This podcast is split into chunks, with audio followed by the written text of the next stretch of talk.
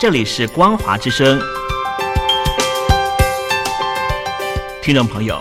从现在开始，请您一起来关心最近发生的新闻事件。欢迎收听《光华随身听》。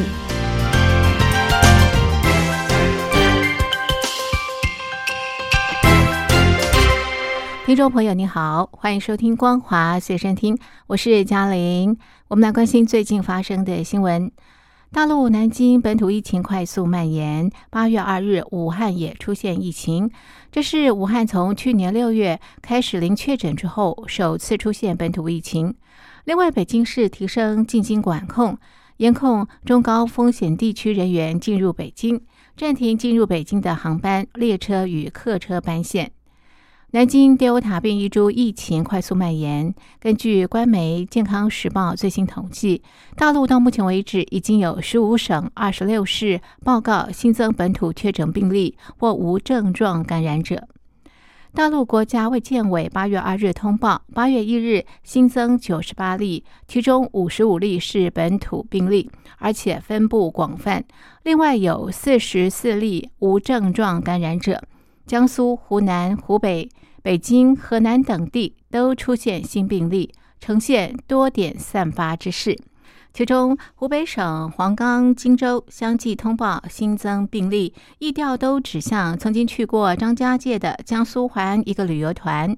张家界之前通报，源自南京疫情的感染者曾经观赏魅力湘西剧场演出，超过两千名同场观众属于高危险群。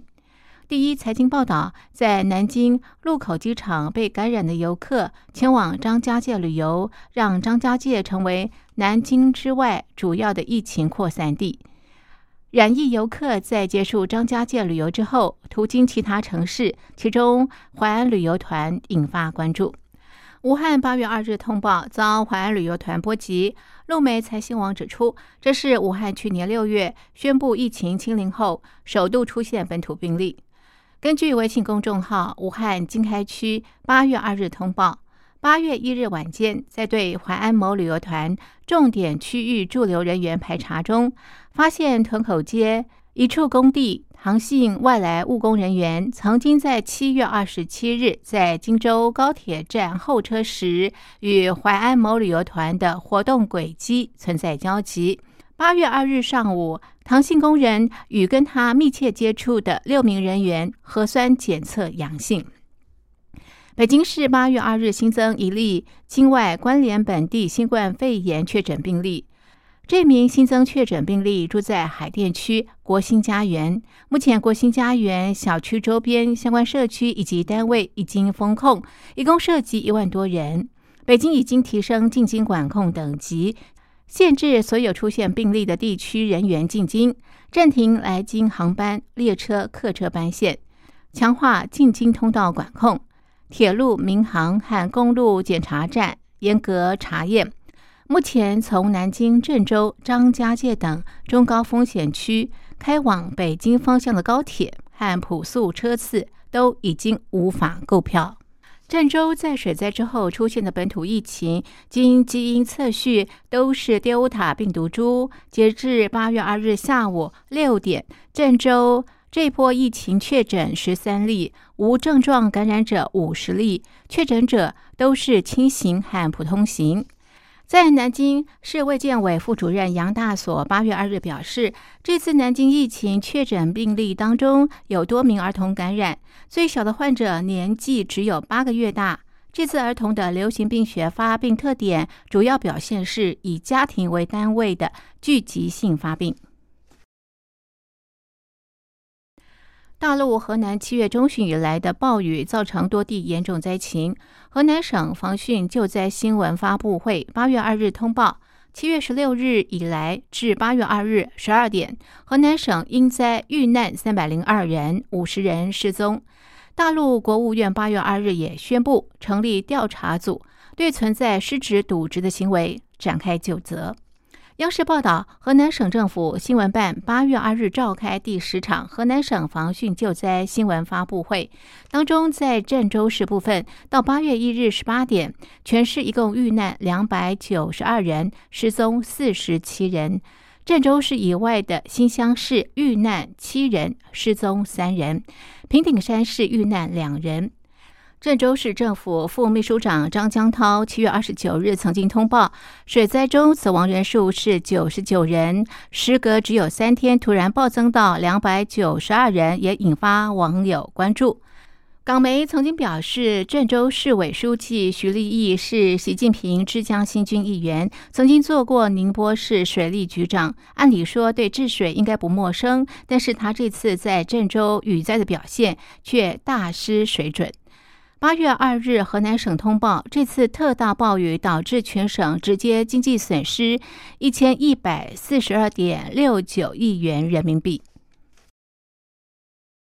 英国金融时报报道，日本防卫大臣岸信夫接受该报专访时，呼吁国际社会更加关注台湾的生存，并且警告中国大陆不断扩大的军力正在包夹台湾。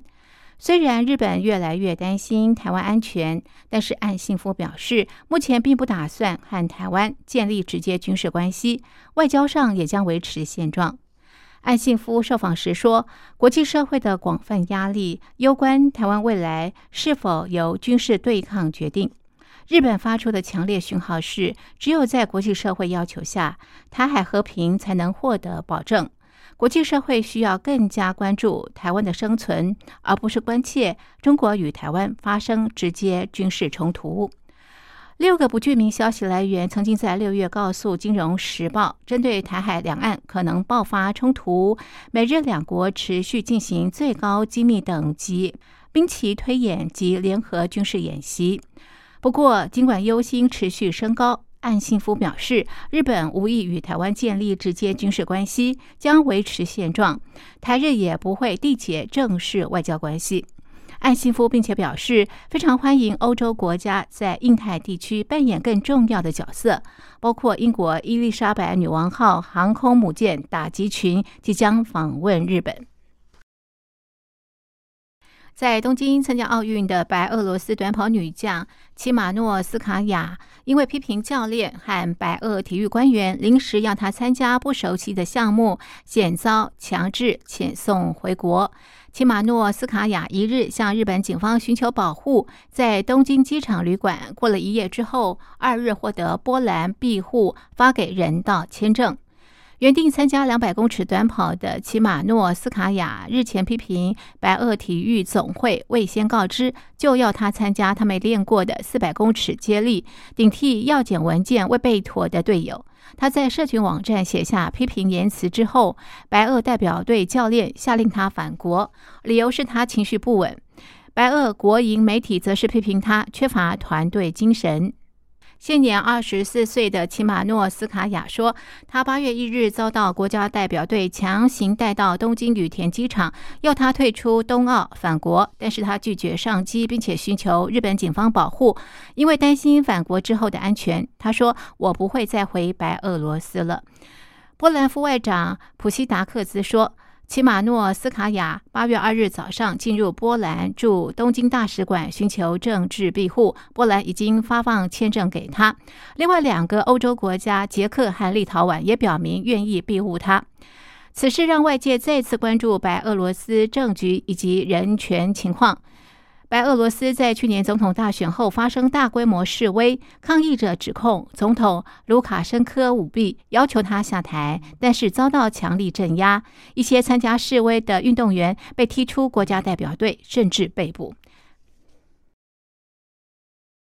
东京奥运羽球赛程八月二日全部结束，女单夺下银牌的中华民国世界球后戴资颖八月二日凌晨也发文分享冬奥心情。她坦言打进最终战却没有夺金，总会有点遗憾。但是不完美总是存在，就算可能不会再有第四次奥运机会，至少完成夺牌目标。